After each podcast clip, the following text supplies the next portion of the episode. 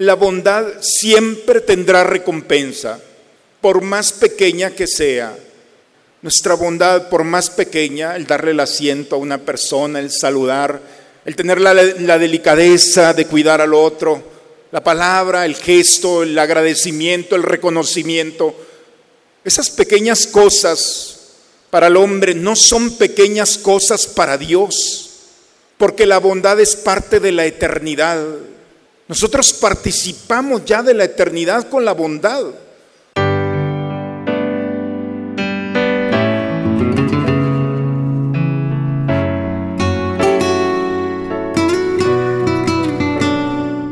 Bienvenidos a la Santa Misa. El Señor esté con ustedes, hermanos. Proclamación del Santo Evangelio según San Marcos. En aquel tiempo Juan le dijo a Jesús, hemos visto a uno que expulsaba los demonios en tu nombre, y como no es de los nuestros, se lo prohibimos. Pero Jesús le respondió, no se lo prohíban, porque no hay ninguno que haga milagros en mi nombre, que luego sea capaz de hablar mal de mí. Todo aquel que no está contra nosotros está a nuestro favor. Todo aquel que le dé a beber un vaso de agua por el hecho de que son de Cristo, les aseguro que no se quedará sin recompensa. Al que sea ocasión de pecado para esta gente sencilla que cree en mí, más le valdría que le pusieran al cuello una de esas enormes piedras de molino y lo arrojaran al mar.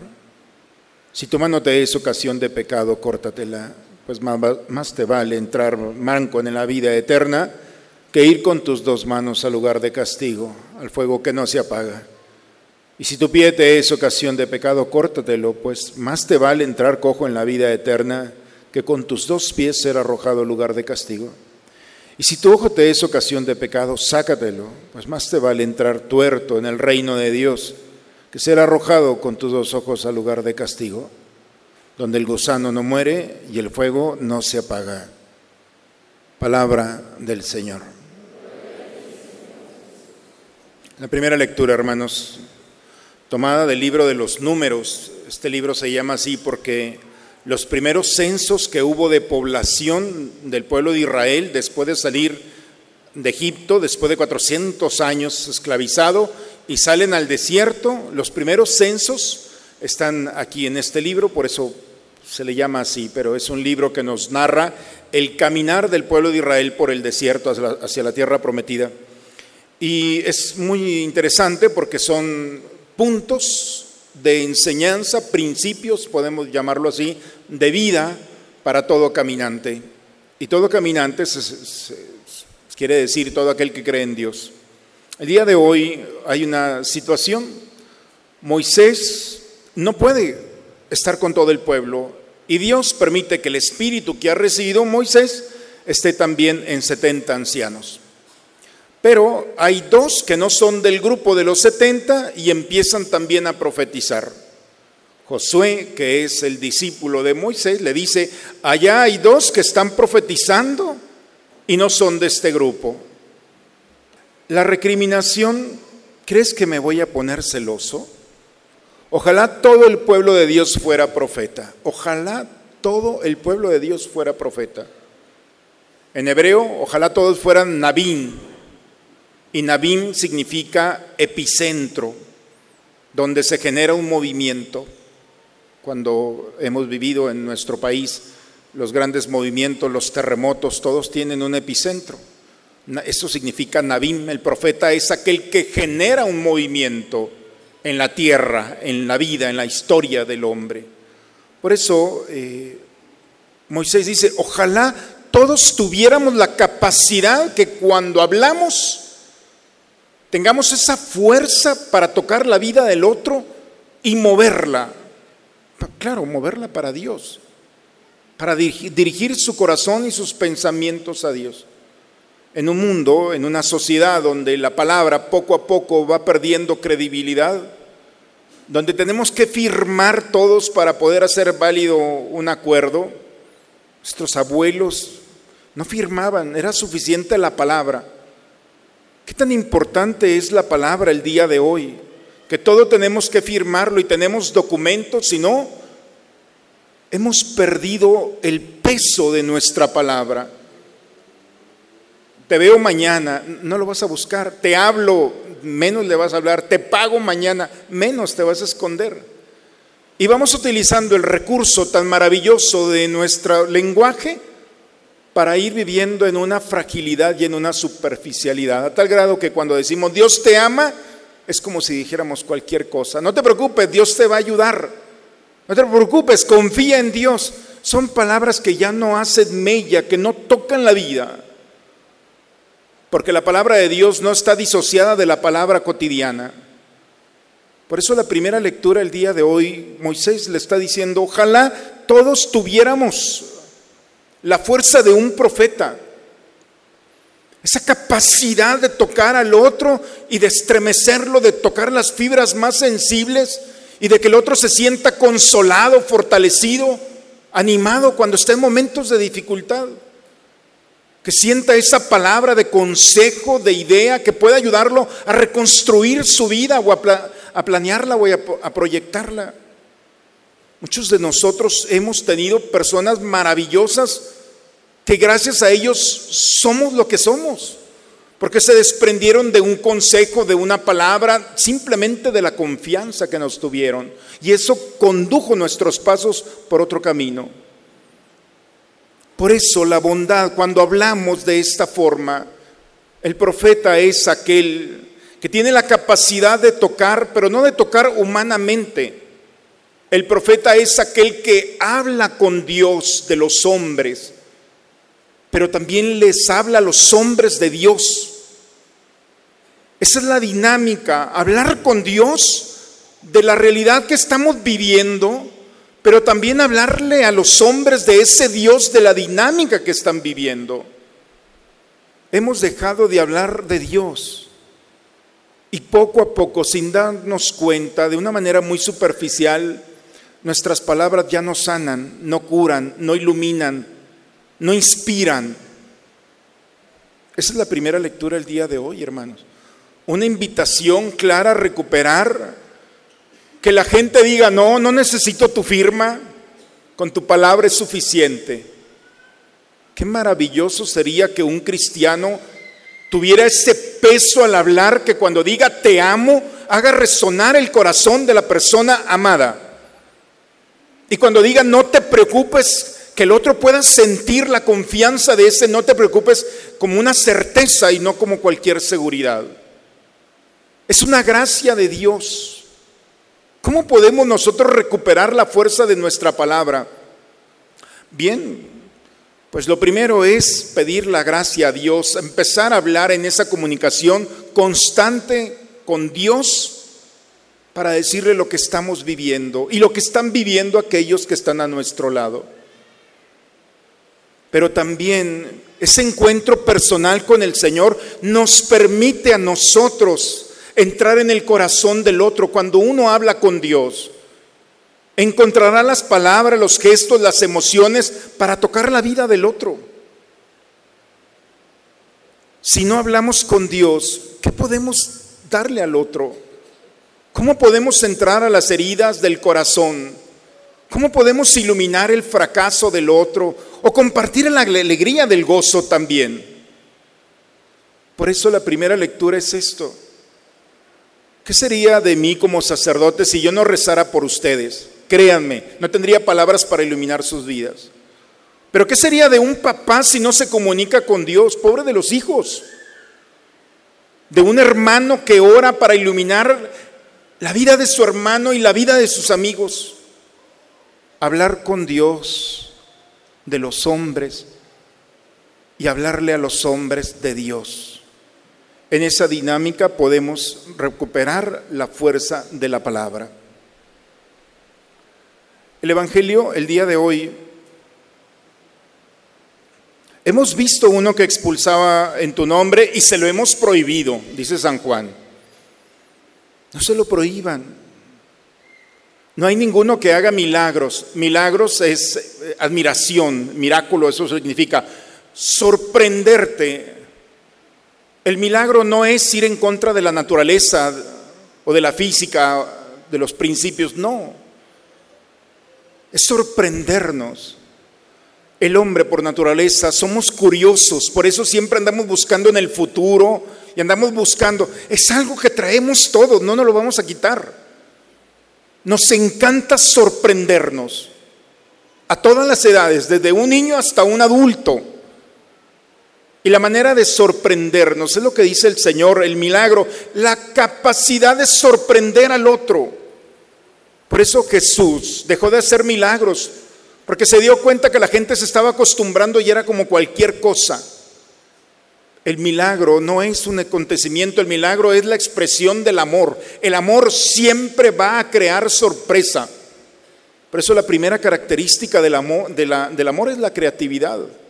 Quien ama es creativo, sorprende, porque siempre va a tener la palabra, el gesto, la actitud. Y es lo que nos dice el Señor, la manera en la que se expresa el milagro, lo que hay detrás, la causa que origina la sorpresa es la bondad. Vio Dios que todo era bueno, dice la Escritura. Es más difícil, hermanos, ser malos que buenos. Porque la maldad no es parte de nuestra naturaleza, en cambio la bondad sí. La bondad ya la traemos, se desborda en nosotros. El escritor sagrado, de hecho, de los apóstoles dice, hay más alegría en dar que en recibir. Cuando alguien da un regalo, si se fijan, la alegría no está en quien lo recibe, sino la alegría en el que lo está ofreciendo. Cuando alguien se ofrece, no solamente ofrece, sino se ofrece a sí mismo, sorprende al otro, porque tiene la delicadeza, la bondad siempre va a reconstruir en el otro los tejidos que han sido lastimados por alguna razón del corazón. Por eso Jesús el día de hoy, todo aquel que le dé a beber aún un vaso de agua, tendrá su recompensa. Un vaso de agua. La bondad siempre tendrá recompensa, por más pequeña que sea. La bondad tiene el mismo peso delante de Dios como el maná.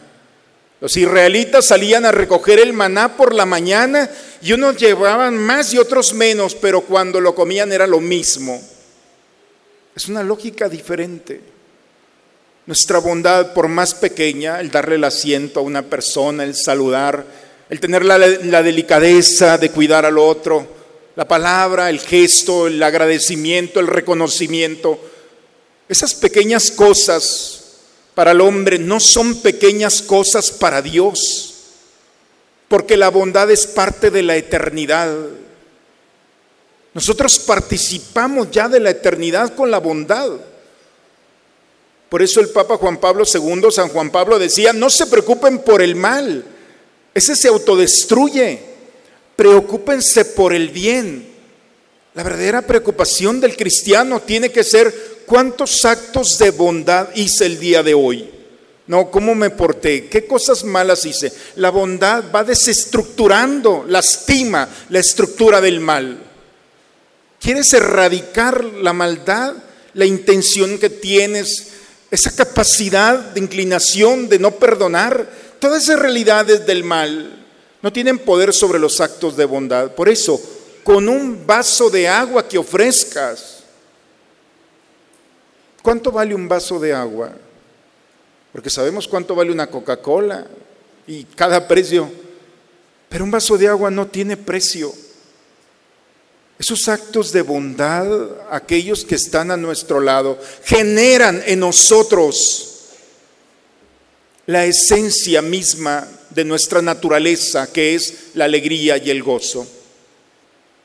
Cuidado, dice Jesús. Tengan mucho cuidado con las personas que se encuentran, con la gente sencilla. No los escandalicen. Tengan cuidado con aquel que está a tu lado. No estás allí para lastimarlo. No eres una máquina que viene a destruir, a lastimar, a ser una amenaza para el otro. No. Este mundo se alegra cuando el hombre se ha convertido en una máquina autodestructiva. Pero no estamos aquí para lastimarnos ni para escandalizarnos. Estamos aquí, nos dice el Señor, para cuidar y tutelar aquel que Dios por su misericordia ha puesto a nuestro lado. Sé, hermanos, que a veces los que están a nuestro lado se merecen lo peor. Sé que han actuado y han vivido de manera en la que nos han lastimado y han lastimado a la familia. Como sacerdote muchas veces me he encontrado con familias lastimadas y destruidas por alguna persona, por alguna circunstancia, siempre hay una causa, siempre hay un culpable. Y nosotros tenemos dos opciones, o vivir con esa confrontación cotidiana para defendernos y buscar en algún momento la venganza o al menos los pensamientos para que le vaya mal, o perdonar. Lo más difícil es a veces lo más sencillo perdonar. No, no escandalicen a los demás. La manera de cuidar y custodiar al otro es la enseñanza del Señor. ¿Qué mérito tienes si amas a los que te aman? Ama a los que no te aman, sírvelos, ora por ellos. Esa lógica que viene del Señor es, ¿y por qué tengo que actuar así? Porque Cristo actuó así. Porque en el momento crucial, en el momento más difícil, Jesús no nos escandalizó. Cuando estaba crucificado, ah, me clavaron, pues Padre, condénalos. No. En el momento crucial ofrece su vida por nosotros y nos perdona porque no sabe, no sabemos lo que hacemos. Por eso la lectura del día de hoy nos llevan a una dinámica diferente. Ten cuidado con aquel que está a tu lado y si se ha equivocado, tienes que acompañarlo. Porque su alma, no solamente su vida, su alma está en peligro. Porque si te ha lastimado, la consecuencia es que es una persona lastimada. Una persona siempre va a lastimar, es un principio de vida. Cuidado, ten mucho cuidado con quién estás, con quién compartes tu vida, ¿Qué es lo que ves? No te expongas. Este mundo todos los días va a querer canjearte la gracia de Dios. Y por eso hay que cortar. Si tu mano, si tu pie, si tu ojo es ocasión, San Juan Crisóstomo dice, no crean que está hablando del cuerpo, está hablando de lo que está a nuestro lado. ¿En dónde? Personas, circunstancias, ideas que nos alejan de Dios. Porque alejarnos de Dios no solamente es alejarnos de un ser abstracto, porque alejarnos de Dios es alejarnos del amor. Y cuando el hombre va perdiendo amor, entonces va dejando una huella de dolor, de tristeza. Y lo peor de todo es que no se da cuenta. Por eso Jesús en este momento nos invita, cuidado, los actos de bondad no solamente generan una recompensa en esta vida, también en la otra, pero los actos de bondad inspiran. Los primeros cristianos se reunían y eran un modelo de vida, todos querían ser como ellos. ¿Qué hacían de extraordinario? ¿Rezaban? No, los judíos también rezaban. Se reunían, otros también grupos se reunían. ¿Qué tenían los primeros cristianos? La bondad. El acto de bondad, por más pequeño que sea, cuando se suma en la comunidad, es una luz que inspira. Y cuando el acto de bondad está, entonces Dios lo perfecciona. Y pasamos de lo bueno a lo santo. Por eso Hoy el Señor nos invita a cada uno de nosotros a estar atentos en nuestro caminar. Ojalá que recuperemos nuevamente esa fuerza en nuestras palabras, en nuestra vida, para tener un impacto positivo en aquellos que están a nuestro lado. Pidámosle a Dios que recupere en nosotros el gozo y la alegría de acompañar a aquellos que están a nuestro lado Pidámosle al Señor ser un punto de referencia para aquellos que el Señor por su misericordia pone a nuestro lado. Para que el día que no estemos en este mundo, alguien pueda decirle a Dios, gracias por su vida. Porque su fe, su esperanza, su caridad fue un punto de referencia para mí. Estoy seguro, hermanos, porque eso creo, eso predico y he tenido la fortuna de tenerlo.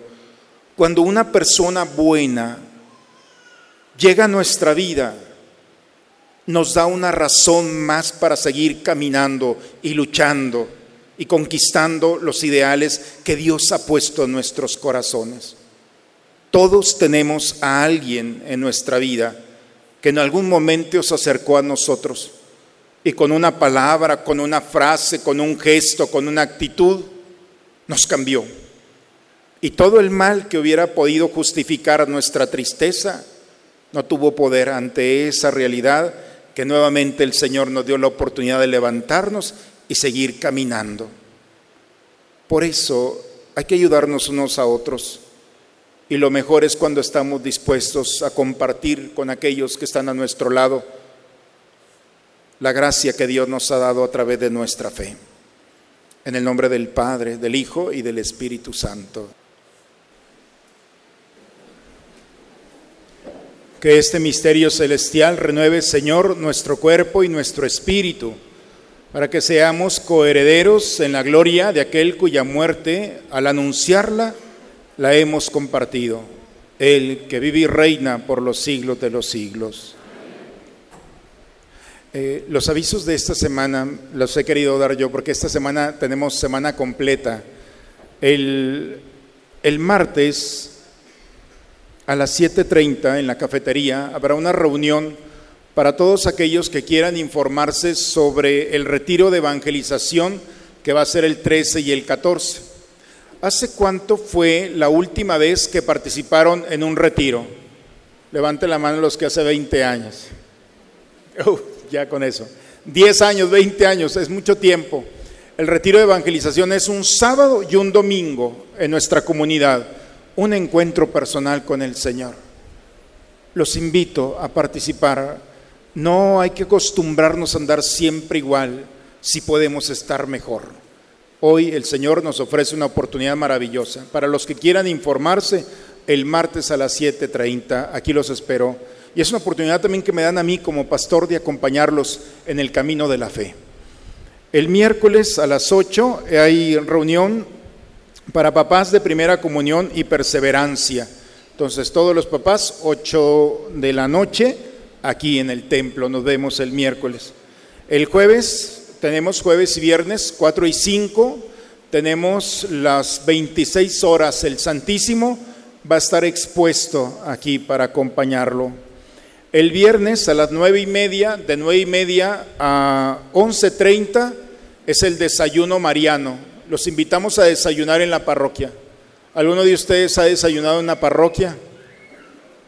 Es muy raro que vengas porque generalmente venimos a rezar. Bueno, el viernes un desayuno y me van a permitir a mí hablar de la Virgen, de una de un dogma de nuestra Madre Santísima y conocer más a la Virgen. Es en la cafetería. Es de nueve y media a once treinta. Y el sábado tendremos a las 10 de la mañana el rosario misionero.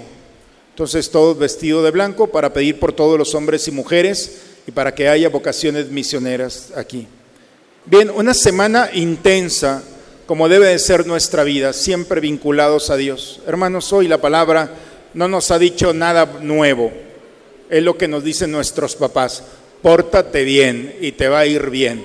Bien, ese consejo de nuestros papás hoy tiene fundamento bíblico. El Señor también nos lo ha recordado. La bendición de Dios Todopoderoso, Padre, Hijo y Espíritu Santo, descienda sobre ustedes, sobre sus familias y permanezca siempre. Hermanos, con gozo y alegría nos hemos encontrado con el Señor. Venga lo que venga, estamos preparados para cualquier cosa. El Señor camina con nosotros. Vayamos en paz. La misa ha terminado. Muy bonita semana para todos, hermanos.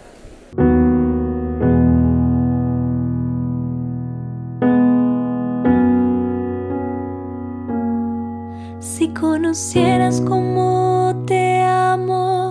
si conocieras como te amo, dejarías de vivir sin amor. Si conocieras como te amo, si conocieras como te amo, dejarías